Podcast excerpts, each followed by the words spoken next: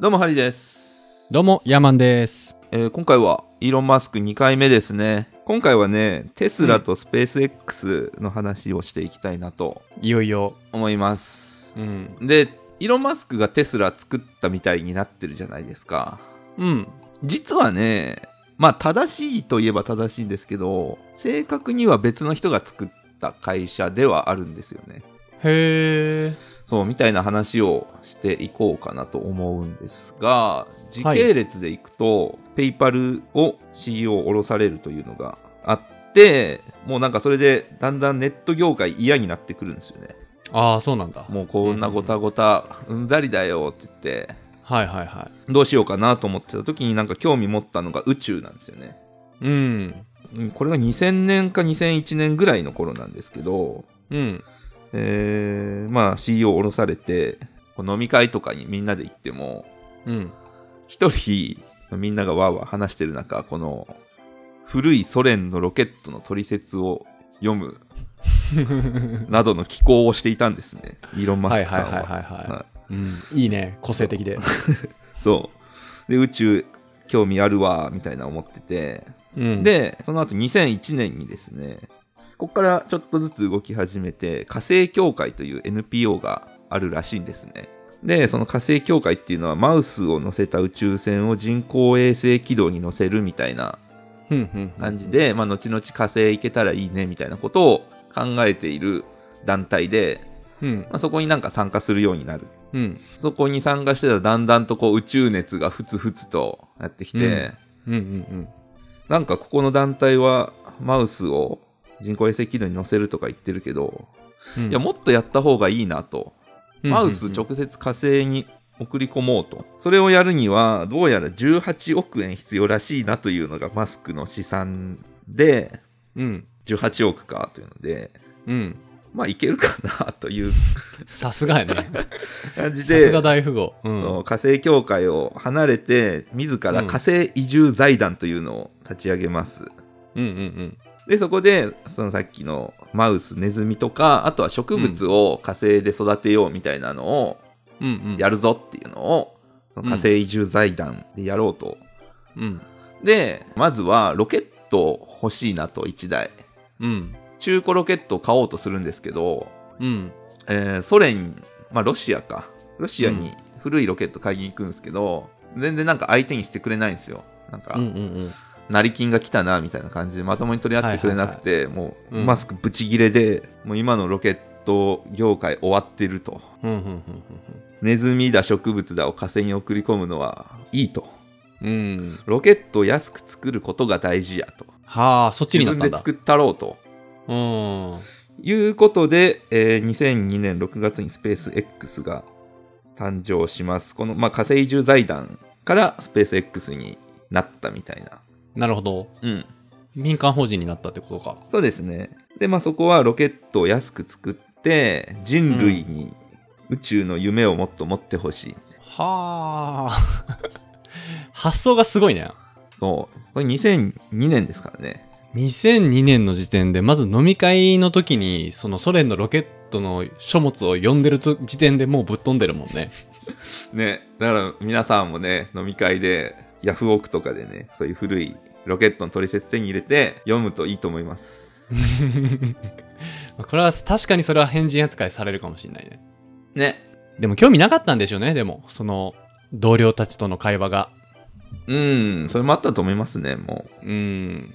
っていうので、スペース X 誕生します。まあ、あの、もともとね、その前回も言ってましたけど、マスクが生涯をかけてやりたい3つのことうんうんが、インターネット、宇宙、再生可能エネルギうん。うん。ーの3つだったので、まあ、インターネットから宇宙に来たと。なるほど。で、まあ、これが2002年で、じゃあテスラいつだと。テスラのイメージの方が強いですけどね、俺そうですよね。うんまあ、一般的にはね、テスラの方が触れる機会あると思うんで、で、テスラは2003年ですね。あ、翌年なんだ。スペース X の。はい。うんで、えーさっきも言ったんですけど、テスラはイーロン・マスクが作った会社と思われてるんですが、正確に言うと、えーテスラができた直後に金がないと、そのテスラ社が。ということで、資金の大部分を出したのがイーロン・マスクだったっていううーんこことで、まあ、実質イーロン・マスクの会社であるのは間違いないんですがうん。正確に言うと創業者これね言い方が難しい裁判で一応創業者ということになってるんですよねテスラの、えーイーロン・マスクが。うんうんうんうん。なんですけど作ったのが、まあ、マーティン・エバーハードさんっていう人ですね。とまあもう一人いるんですけど、うん。えーテスラね電気自動車ですけどどうやって走ってるかというのをなんか知ってますえ、全くわかんない。電気、電気で走ってるんじゃないですか。そう、電気で走ってるんですけど、うんあのーリチウムイオン電池あっていう、えー今で言うと、まあ、ノートパソコンとかスマホで、だいたいリチウムイオン電池なんですけど、あ。はいはいはいはいはい。それを、この炭酸電池ぐらいの大きさにしたやつを、うん。数千本うん。ギュッとして、うん。したやつがこの座席の下にあるんですよ。はいはいはいはいはで、その電気で、えーモーター回して走ってるっていう。い。うーん。だから充電して、どんどん使えていくっていうやつなんですけど、なるほど。テスラはね、まあ、車会社なんですけど、どっちかっていうとね、自動車会社の顔をしたバッテリー制御の会社であり、自動工場の会社であり、ソフトウェアの会社みたいな。うーん。な今までの車会社とは結構中身がやってることが違うなっていう。血色ちゃうんですね。いや、なんかテスラテスラってその電気自動車の会社で、はい。いやその何が具体的にすごいのっていうの結構わからん部分多かったんですけど、 はい。今この話聞いてすごい合点いきましたね。飲み込み早っ。うん。察しがいいですね。なんかだからその、再生エネルギーに近いよね、そのバッテリーの部分って。そうですね。うん。うん環境にはすごいいいっていう。なるほど。結局そのガソリン車ってめちゃくちゃ燃費効率が悪い、うん、要はそのパーツが多いからこの歯車と歯車の間でうまく伝わらないわけですよね、エネルギーが。うんうんっていうので元々のエネルギーの3割とかしか出せないみたいなうんうん。うんところがあったんですけど電気自動車だとめちゃくちゃパーツが少ないんでうん。電池でモーター回してタイヤ回す終わりみたいな感じなんで、はいはい。環境にもいいってことか。すごい効率がうん効率がいいんですよね。なんか世界的にももうなんか、電気自動車でしょ的なノリがすごいもんね。そう。だからそのムーブメントを作り出したのがテスラ。はあ。だからまあもう無理だと言われてたんですよね。電気自動車。まあ理論的にはいけるけど、実用はしないよねっていう。うんうんうんうんうん。で、そこに、えー現れたのがテスラで、最初何したかっていうと、一番最初に作ったのがロードスターっていう、いわゆるスポーツカーですね。うんうんで、まあ当時の触れ込みが、えーフェラーリより速い電気自動車っていうので、うん。うんうん。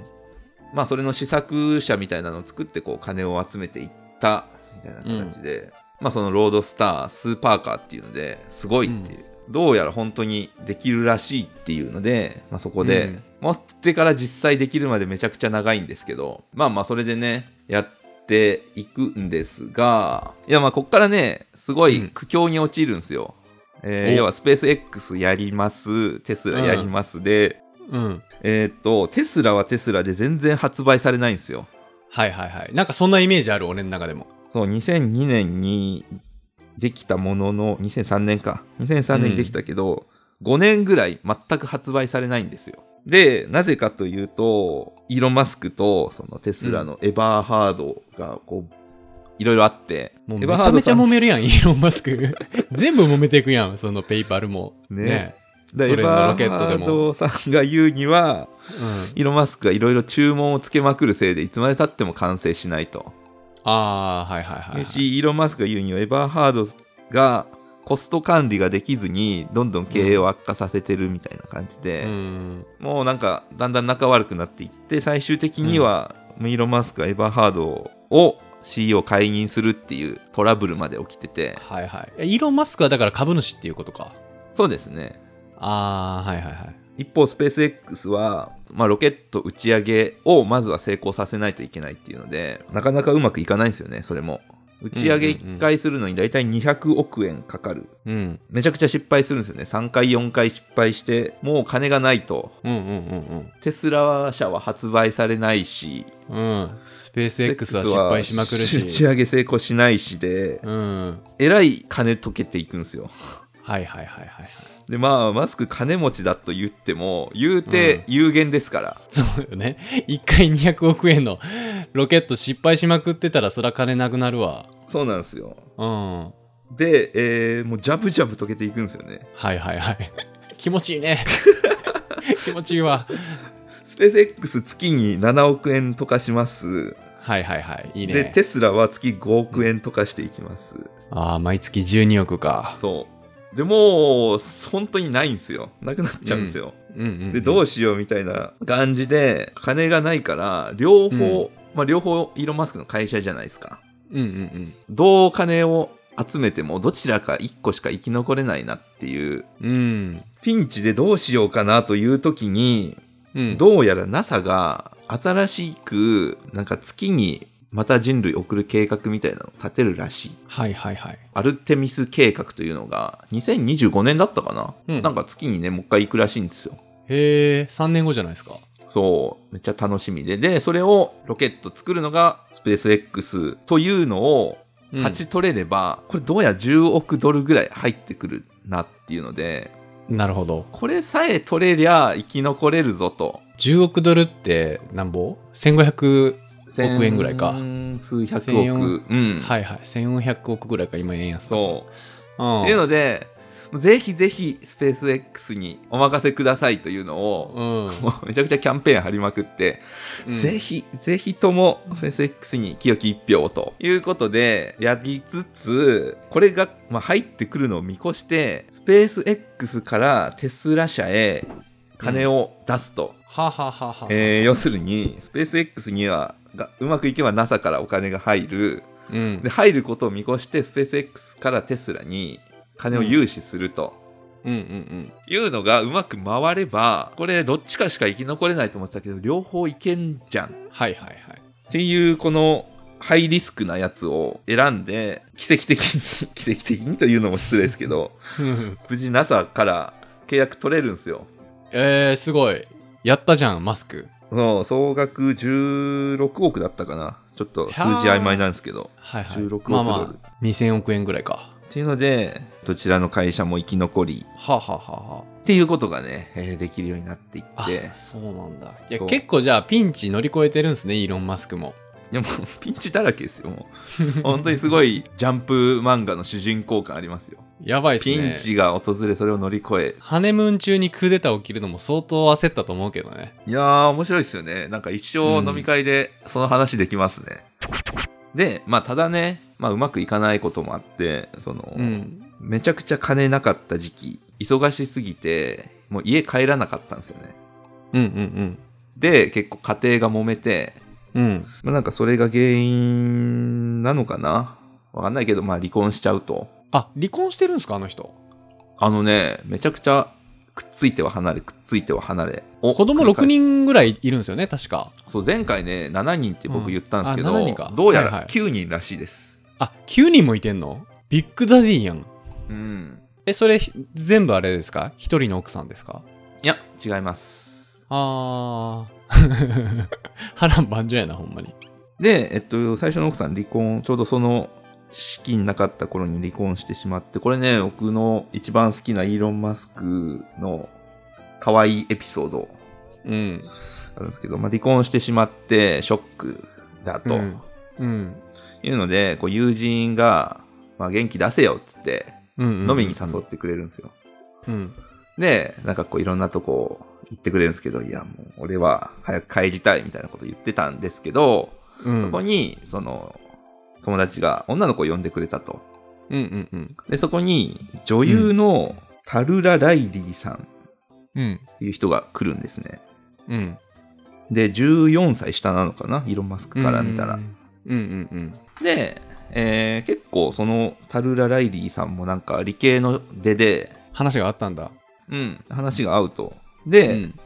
えーそこで意気投合して、えーまあ、後々ね、この2人結婚するんですけど、ほー。うんその時に意気投合した2人は、えーっと、イーロン・マスクが俺はロケット作ってるんだみたいな話をして、うん。あすごいですね、みたいなことを言ってて、で、イーロン・マスクがホテルに誘うんですよ。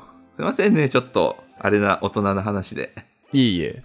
ホテルに誘うんですよ。で、その時のうん。誘い文句が、俺のつ作ってるロケットのビデオ見ないかってうん。言って、うん。ホテルに誘うんですよ。で、実際うん2人でホテル行くんですよ。うん。で、イーロン・マスクは、うん本当にロケットのビデオを見せ て帰らせたっていう。確かに。確かに可愛いな。いやー、いいっすね。なんか、いいっすね。あのー青い炎っていう漫画があるんですけど、全然関係ない話で。うん。あのー青い炎は、島本和彦さんっていう漫画家の人が、当時の芸大、大阪芸大にいた、あの、庵野秀明とか、当時の話を書く漫画なんですけど、庵野さんもね、女の子を家に来て、ちょっと、庵野さんいいわと思ってる人がいても、うん。ひたすらこのヤマトのビデオとかを見せて解説を聞かされる、このフィルタリングが通ったものしか仲良くなれないっていう事件があるはあ。変わり者はビデオを見せてオタク語りしないといけないのかなっていうすごいね。そこで帰らせるってね。もうなんかロ、なんならもうロケットに掛け合わせて一発打ち上げ花火あげようぜぐらいのさ、破天荒ぶり見せんのかと思いきや、 ガチで帰らせる。めっちゃおもろいやん、それ。いやー、俺ちょっともう好きになったわ、イーロン・マスクのこと。えー、そんな話かなえ、これ終わりじゃないでしょ、まだ。今日でさいフィナーレですか、イーロン・マスク。もう一回やろうかなまあ皆さんねツイッター買収うん。え、でもその NASA から受託して、テスラ自体はじゃあまだ収益ができてないんですかいやテスラはねもうめちゃくちゃ成功してますねですよね。もう上場して、超リッチですよね。だから NASA からあの資金調達成功し,、して、その後どうなったのかってちょっと個人的には気にはな、どうなって今に至ったのかっていうのがね、ちょっと気にはなったんですけど。まあ、それで言うと、うんうんうんス。ペース X4 回目で打ち上げ成功して、あー、成功したんだ。よかった。まあ、その成功があったから契約無事取れたっていうのはあって、はいはいはいはい。で、今後は、その、再利用できるロケット、もう今、世界一巨大なロケットというのを作っていて、うんうんうん。本当に再利用できてっていうのができたら、めちゃくちゃ1回あたりのコストが下がって、うーん。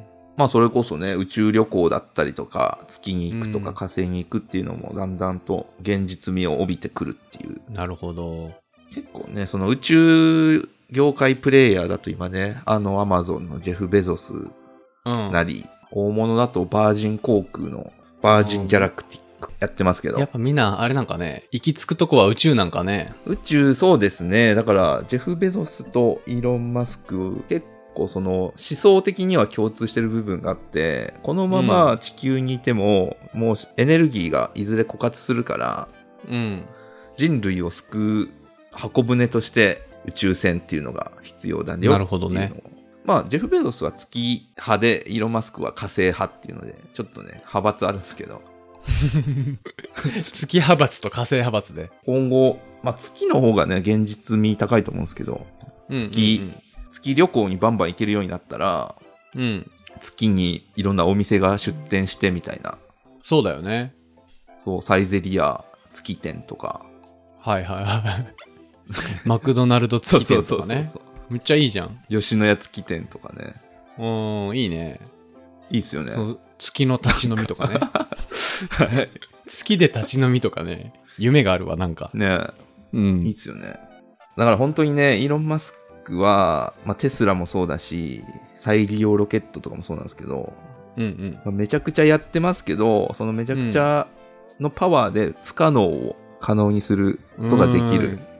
いやー、ほんとそうですね。馬力が半端ないですね、聞いてるだけで。だし、その本当に、まあ、宇宙とか別に専門家じゃないわけですよ。もともうんとうんうんインターネット業界にいた人で。うん。けど、まあ、めちゃくちゃこのね、飲み込み、吸収が早いっていう、その学習力。